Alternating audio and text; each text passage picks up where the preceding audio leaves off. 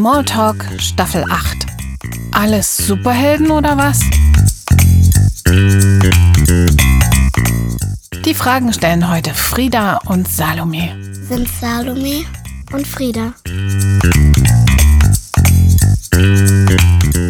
Heute mit Heldin und Held von der Frühchenstation. Ich bin Kerstin, bin Kinderkrankenschwester, ich bin 44 Jahre alt und habe selber drei Kinder. Hallo, ich bin Ben, ich bin 42 Jahre alt, ich habe zwei Kinder und ich bin Kinderarzt am Kinderspital in Basel.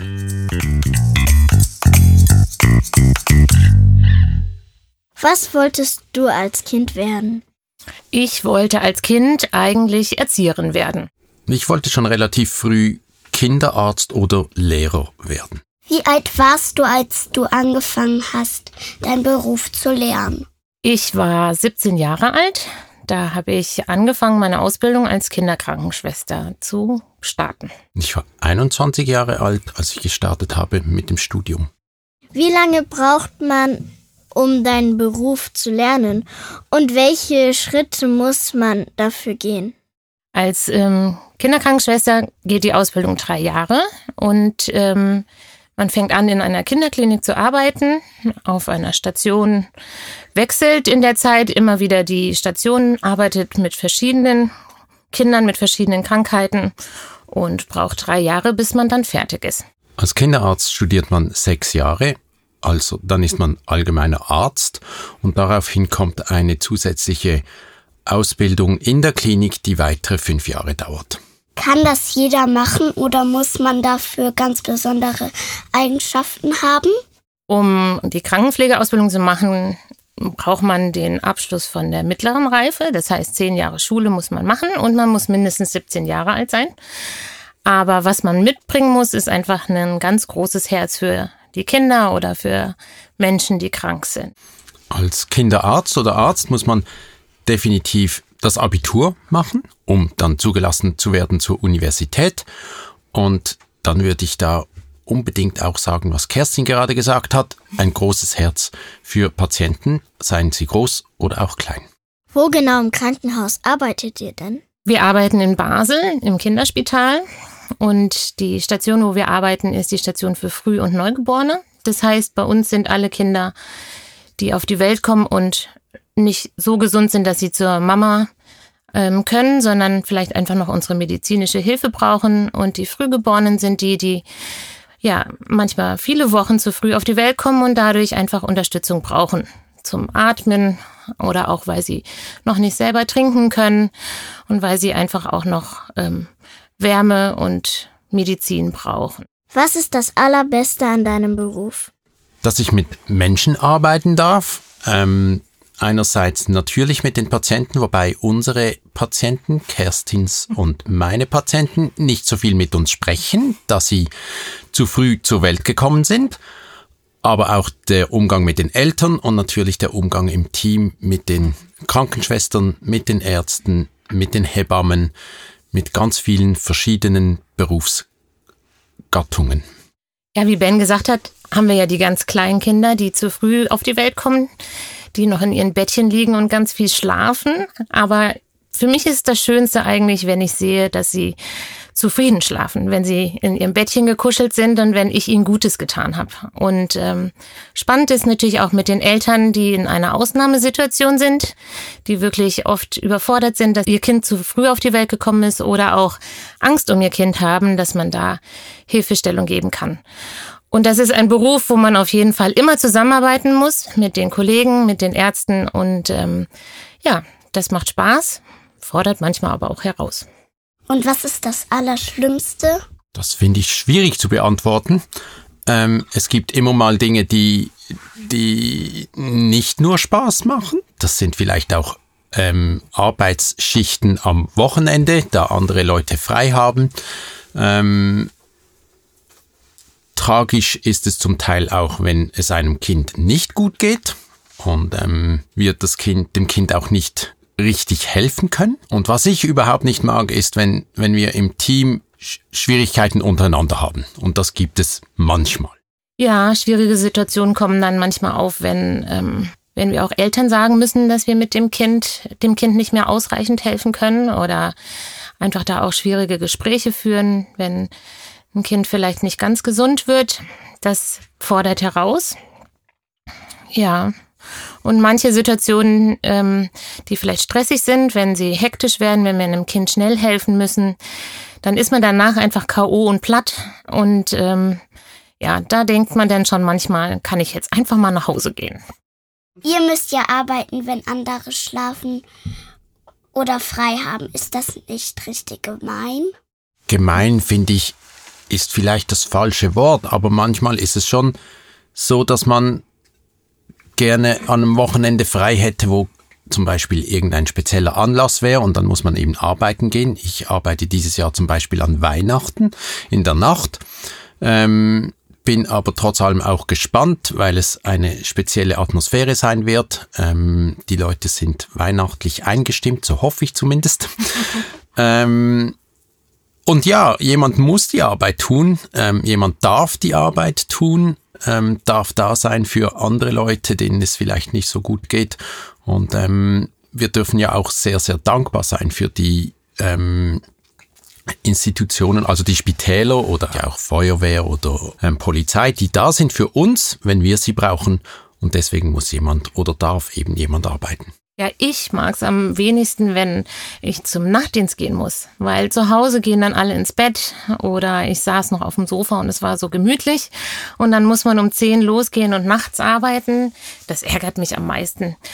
Aber ich denke dann immer, es gibt auch noch nette Kollegen, mit denen man nachts auch noch ein äh, Schwätzchen halten kann oder Zeit verbringen kann.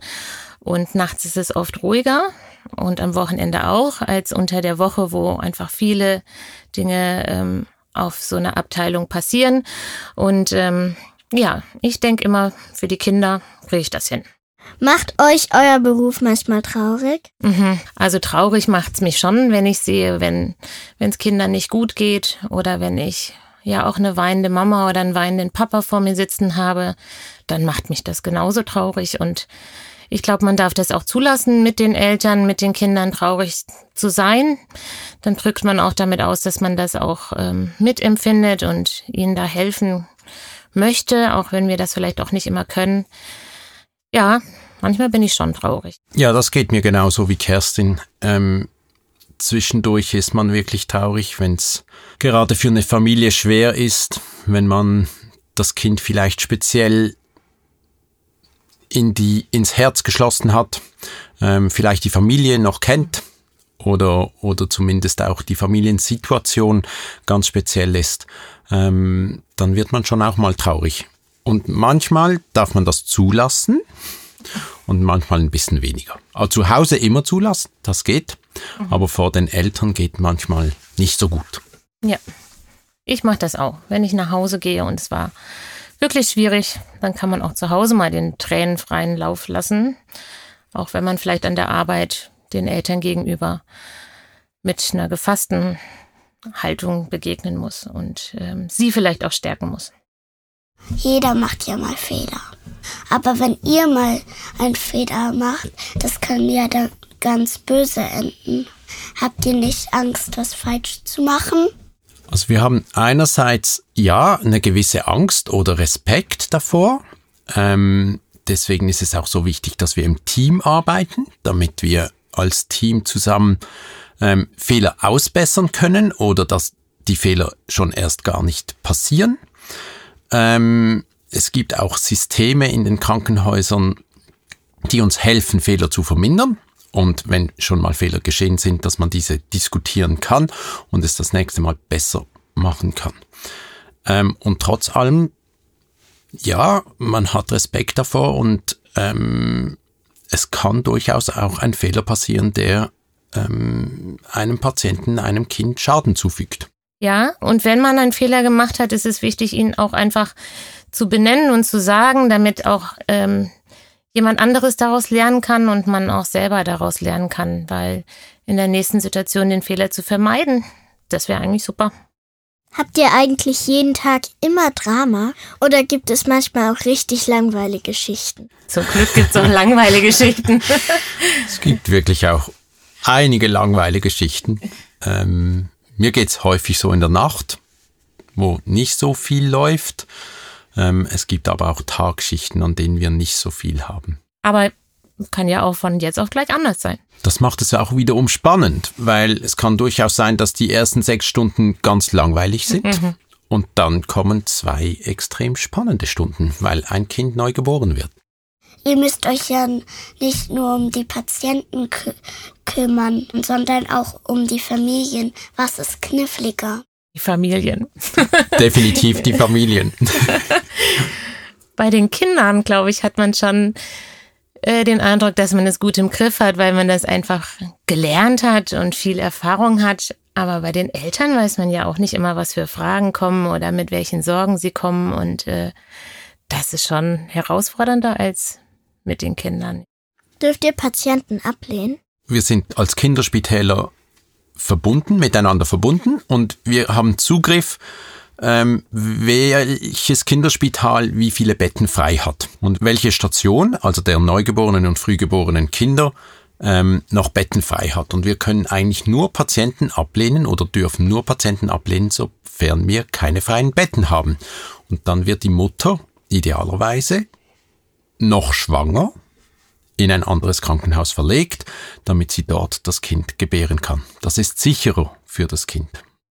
Bringt euch jemand bei, wie man den Menschen schlimmen Diagnosen mitteilt? Also zum Glück sind die Ärzte dafür zuständig, die Diagnosen mitzuteilen. Aber als äh, Kinderkrankenschwester oder als Pflegekraft äh, ist man ja oft dabei oder auch mit den Eltern im Gespräch.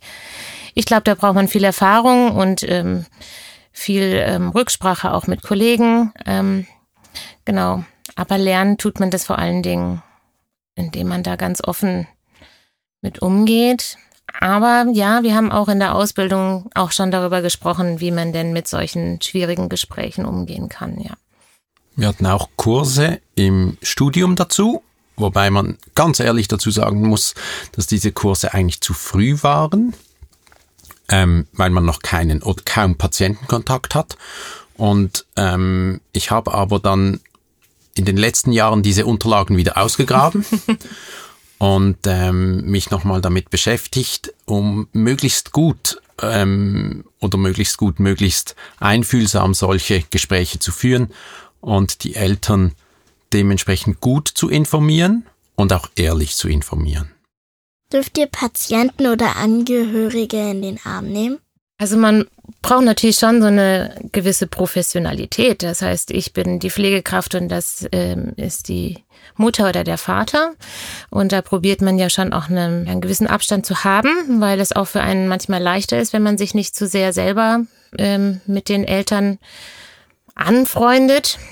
Aber es gibt auch Situationen, wo man schon mal die Hand auf die Schulter legt oder ähm, mal so einen so halb in den Arm nimmt. Das gibt es schon. Und bei uns ist es oft so, wenn die ganz kleinen Frühgeborenen mit ihren Familien nach Hause gehen, dann waren sie manchmal drei Monate oder vier Monate auf Station und dann kullern die Tränen beim Nachhausegehen und dann nimmt man jemanden in den Arm, weil man auch ähm, ja sich einfach mitfreut, dass sie endlich gesund nach Hause gehen können. Das passiert schon. Und ja, unsere frühgeborenen Kinder, die nehmen wir regelmäßig in den Arm. Das stimmt. Ähm, weil wir das natürlich dürfen und weil die auch Nähe brauchen, wobei die Nähe von Mama und Papa umso wichtiger ist.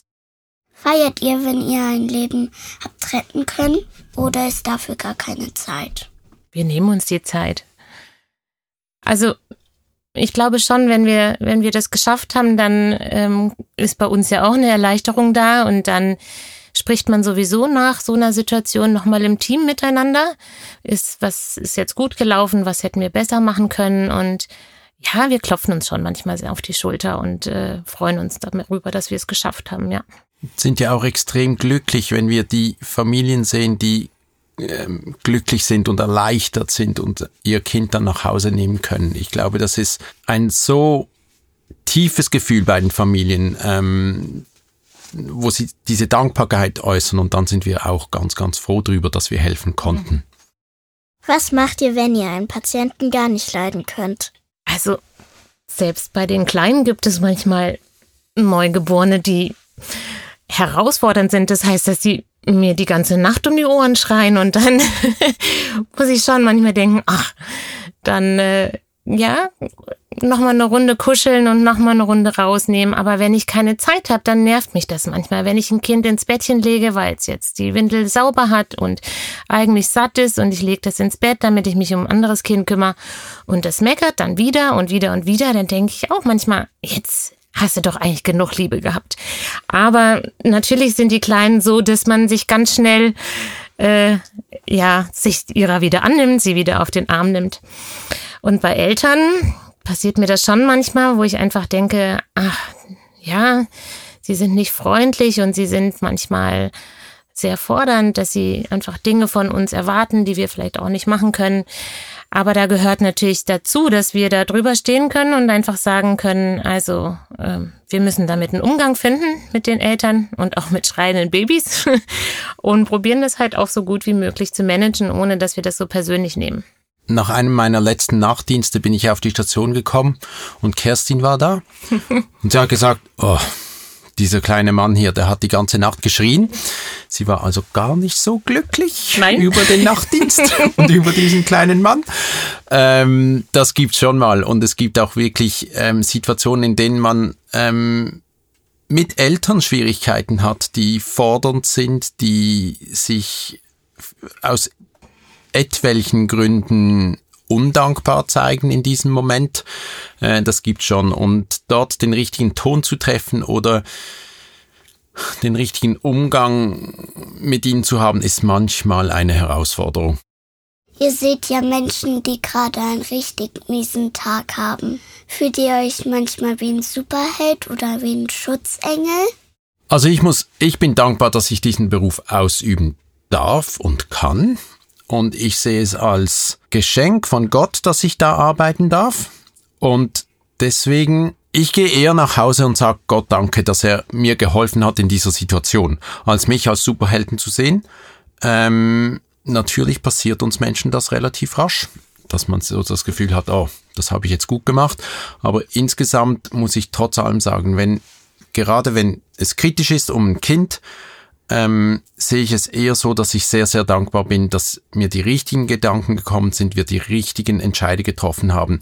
Und ich bete sehr, sehr häufig vor ähm, schwierigen Situationen, sofern die ähm, sofern wir die ein bisschen abschätzen können, dass wir als Team auch die richtigen Entscheidungen treffen. Also wenn wir so eine Situation haben, wo ein Neugeborenes oder Frühgeborenes direkt auf die Welt kommt und wir alle extrem gefordert sind, jetzt das Leben zu retten und da durchzubringen, dann habe ich danach nicht das Gefühl, ich war ein Held, sondern dann fühle ich das eher als ähm, Dankbarkeit, dass ich irgendwie die Möglichkeit hatte, diesem Kind zu helfen oder auch wir als Team. Manchmal geht mir das so, wenn ich in, mit den Eltern im Gespräch bin, auch gerade ähm, wenn die Kinder schon länger da sind und eine Mama kullern dann die Tränen und sagen, vielen, vielen Dank, dass Sie sich so herzlich um mein Kind kümmern und ich weiß es so gut aufgehoben, dann kommt eher mal das Gefühl irgendwie, ach, das hat ja was direkt mit mir zu tun, weil ich diejenige war, die jetzt die Mama und das Kind versorgt hat. Ähm, dann bin ich schon ein bisschen stolz auf mich, dass ich da einfach einen, ja, einen guten Draht zu den Eltern gefunden habe. Aber so ein Superheld, ich gehe manchmal nach Hause und denke, ja, es sind oft die kleinen Dinge, die mich glücklich machen, dass ich das für die Eltern und für das Kind gemacht habe. Und ich finde auch immer, Superheld, das hat sowas mit, dass man sich dann überschätzt. Das habe ich gut gemacht, das, das mache ich am besten. Und dann finde ich das ganz, ganz schwierig. Ich möchte eigentlich eher auf dem Boden bleiben und sagen, danke, dass das geklappt hat und dass wir als Team so gut zusammengearbeitet haben. Und ich wünsche mir, dass wir das als Team wieder mhm. sehr gut zusammen machen können das nächste Mal. Ja. Erzählt ihr zu Hause von eurer Arbeit? Ja, also wir müssen uns natürlich schon an gewisse Regeln halten. Wir dürfen nicht erzählen, wie das Kind heißt und äh, äh, die ganzen Daten rund um die Eltern. Das fällt natürlich uns unter unsere Schweigepflicht. Aber wenn ich nicht nach Hause gehen könnte und äh, bei meinem Mann mal sagen könnte, wie anstrengend oder wie blöd der Dienst war, dann würde ich, glaube ich, auch einfach äh, ja schneller in, in so eine Situation reinkommen, dass ich an meinem Beruf verzweifle. Aber ich gehe natürlich auch nach Hause und erzähle, wenn irgendwas super gut gelaufen ist. Man musste halt einfach nur gut aufpassen, dass man nicht zu viel erzählt, aber ähm, doch, es ist unbedingt nötig, mit jemand anderem darüber zu reden, was man erlebt hat, weil sonst fällt es einem auch viel, viel schwerer, das auch zu ertragen. Das geht mir genauso. Und unsere Tochter fragt auch immer, was ein Knabe oder ein Mädchen? Ähm, das ist für sie ganz, ganz wichtig. Ähm, bei den Knaben ist ihr das eher nicht so wichtig, wie es dann rausgekommen ist, aber bei den Mädchen. Und äh, bei meiner Frau muss ich manchmal ein bisschen aufpassen, wenn die schwierigen Geschichten sind, die schwierigen Verläufe von den Kindern, äh, von den Patienten, dass ich das so ein wenig abgeschwächt schildere. Habt ihr noch Kontakt zu den Menschen, die ihr von Jahren behandelt habt? Also einerseits wurde ein frühgeborener Knabe, den wir über vier Monate betreut haben, mein Patenjunge. Zu dem habe ich natürlich regelmäßig Kontakt. Und dann habe ich aber insbesondere auch zu Eltern Kontakt, die Kinder verloren haben. Und gerade heute habe ich, treffe ich mich danach mit einem Vater, der seine Tochter vor zwei Jahren bei uns verloren hat. Also das kleine Mädchen ist bei uns verstorben. Und er wünscht sich sehr, dass wir uns nach diesen zwei Jahren genau heute wieder treffen dürfen. Ich habe, ähm, bevor ich in Basel angefangen habe, früher auf einer Station gearbeitet, wo ich mit Kindern gearbeitet habe von 0 bis 18 Jahren. Und ähm, da hatten wir auch Kinder, die ja auch eine Erkrankung hatten, wo klar war, dass sie daran leider irgendwann versterben müssen. Und ähm, da hatte ich auch ein Mädchen, mit der ich am ersten Tag begegnet bin und die gesagt hat, du musst unbedingt mich versorgen heute. Und da hat sich einfach so eine ganz innige Beziehung aufgebaut. Und ähm, zu den Eltern hatte ich auch noch jahrelang, nachdem dieses Mädchen verstorben ist, Kontakt und auch besonders an so Tagen wie auch den Todestag zum Beispiel eines Kindes, ähm, hat mich dann die Mama auch gefragt, gehst du mit mir zum Friedhof oder kannst du noch mal vorbeikommen? Den Kontakt hat man. Und lustigerweise bin ich auch schon Eltern mit Kindern äh, begegnet, als ich mit meinen eigenen Kindern unterwegs war, im Spieleland oder auf dem Spielplatz. Und ähm, da kann man auch zusammensitzen und quatschen und Spaß haben. Das ist überhaupt kein Problem. Ja, genau, das finde ich auch so schön, wenn man sich dann trifft und es ergibt sich ein Gespräch und man kann, die Kinder spielen vielleicht sogar noch zusammen. Ähm, das, das ist äh, eine wunderbare Gelegenheit, um auch mit Eltern mal neben dem Spital zu sprechen. Hilft dir dein Glaube bei deinem Beruf oder ist er manchmal eher im Weg? Also ich könnte ohne nicht arbeiten. Ich bete oft, bevor ich an die Arbeit gehe schenkt mir alles, was ich brauche an richtigen Gedanken und manchmal auch Mut und manchmal auch Gelassenheit und, und benutzt mich. Also ich weiß genau, dass ich wichtig bin für Eltern und für die Kinder und ich bete da ganz oft, dass mir die richtigen Worte einfallen. Das geht mir genauso wie Kerstin. Ohne, ohne Glaube würde das gar nicht gehen. Ähm, ich bin dankbar, dass ich beten kann für den Dienst, für die Leute im Dienst, für die Eltern, aber vor allem auch für richtige Entscheidungen. Und ich kann gewisse Dinge nur letzten Endes nur akzeptieren durch meinen Glauben. Also wenn Kinder versterben, frage ich mich auch zwischendurch, warum denn? Und dann denke ich mir aber auch wie Kerstin, Gott hat das zugelassen und er weiß genau warum und ich muss hier keine Antwort suchen. Betest du für deine Patienten? Direkt am Bettchen stehen und beten, das zumindest nicht so, dass man sieht. Also ich bete vor allen Dingen für Situationen oder ähm, wo ich einfach merke, ich bin jetzt herausgefordert. Also auch wenn ich an ein Bett komme und ich merke, die Mutter möchte mit mir was Wichtiges besprechen, dann gibt's schon mal ein ganz kurzes Stoßgebet. Schenk mir die richtigen Worte oder schenk mir die richtigen Gedanken. Aber direkt so am Bettchen zu stehen, um für das Kind zu beten, das passiert, glaube ich, im Herzen manchmal.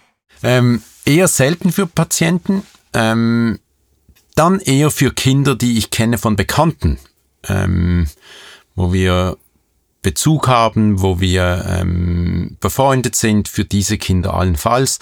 Aber für unsere Patienten auf der Station eigentlich eher nicht, sondern für das, vielleicht für das Team oder eben für die Situation, in der wir uns befinden. Betet jemand für dich? Ich hoffe auch. Nein, ich weiß es. Also ich, ich habe ja auch einfach im Freundeskreis äh, eine Gruppe von Menschen, eine Kleingruppe, die äh, mit der ich mich einmal die Woche treffe, die mit mir da einfach mein Leben bestreiten. Und ich hatte ja auch Situationen, wo ich gesagt habe, ich muss jetzt aufstehen und zum Dienst gehen. Und dann hat dann schon jemand in der Runde gesagt, jetzt setz dich nochmal hin, ich bete jetzt erstmal für dich, bevor du losziehst. Und ähm, das tut gut. Und dann denke ich immer, nein, ich, ich mache das nicht alleine. Da gibt es ganz viele Menschen, die, die wissen, was für einen herausfordernden Beruf ich habe und die das auch einfach mitbeten. Ja, wir haben Freunde, die beten für den Dienst.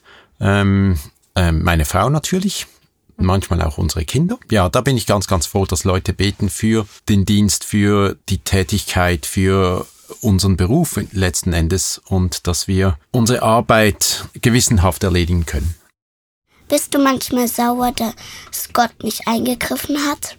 Nein, ich eigentlich nicht, ähm, weil ich mir denke, Gott hat einen Plan und er weiß genau, was er tut. Also richtig sauer bin ich auch nicht. Manchmal bin ich traurig darüber, dass es vielleicht so gekommen ist. Und dann denke ich auch immer, ach, warum denn ja dieses Kind oder warum ja, wird's jetzt doch nicht ganz gesund.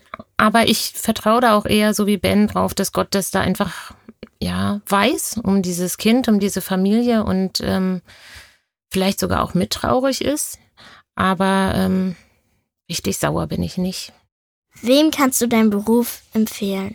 Also mein Sohn hat schon mal gesagt, dass er gerne Pflege machen will und auch am liebsten mit den Kindern. Und dann ist es aber trotzdem spannend. Also darüber würde ich mich riesig freuen. Ähm, aber ich weiß ja auch um Nachtdienst und Wochenende und anstrengende Schichten und dann überlegt man sich schon und vielleicht auch in der Pflege um das bisschen Geld, was man dafür kriegt.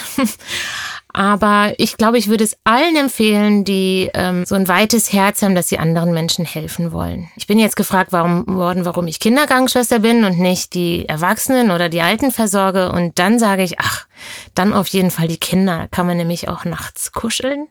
Man kann auch einfach sich an ihnen freuen oder mit ihnen Spaß haben. Und ähm, wenn man das kombinieren will, Kinder und Medizin und ein ganz, ganz weites Herz hat, dann steht ihm doch nichts mehr im Wege.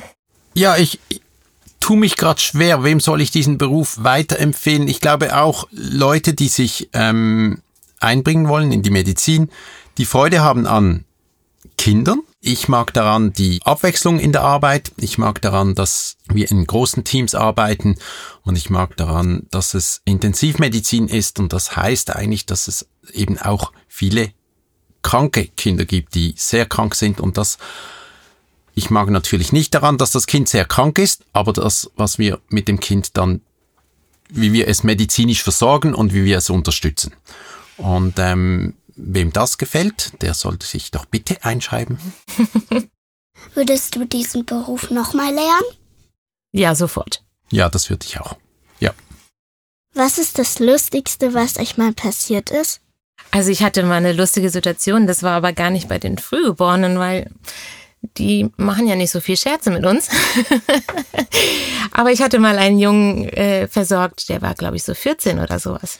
Und wir mussten eine Untersuchung bei ihm machen und haben ihm ein Medikament gegeben, dass er eigentlich einschlafen soll. Aber er hat einfach angefangen zu reden und zu reden und zu reden, bevor er richtig eingeschlafen ist. Und dann haben wir gedacht, was machen wir denn?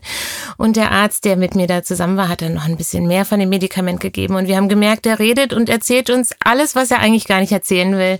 Und dann mussten wir schon lachen. Er hat uns erzählt, dass er eine Freundin hat, das dürfen wir nur ja nicht der Mama erzählen. Und ähm, ja, und dann haben wir sehr viel gelacht, bis er dann endlich eingeschlafen ist.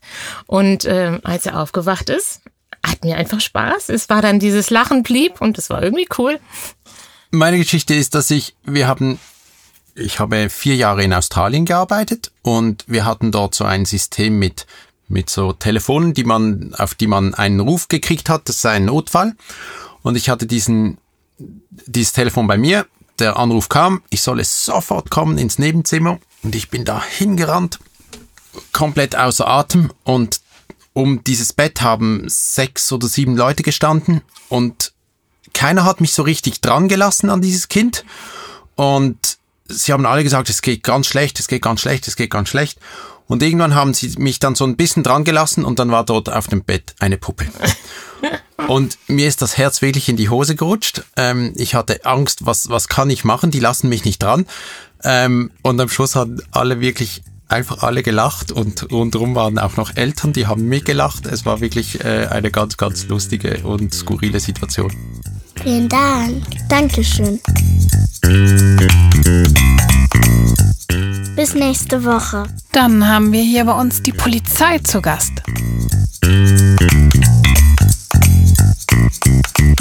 Small Talk.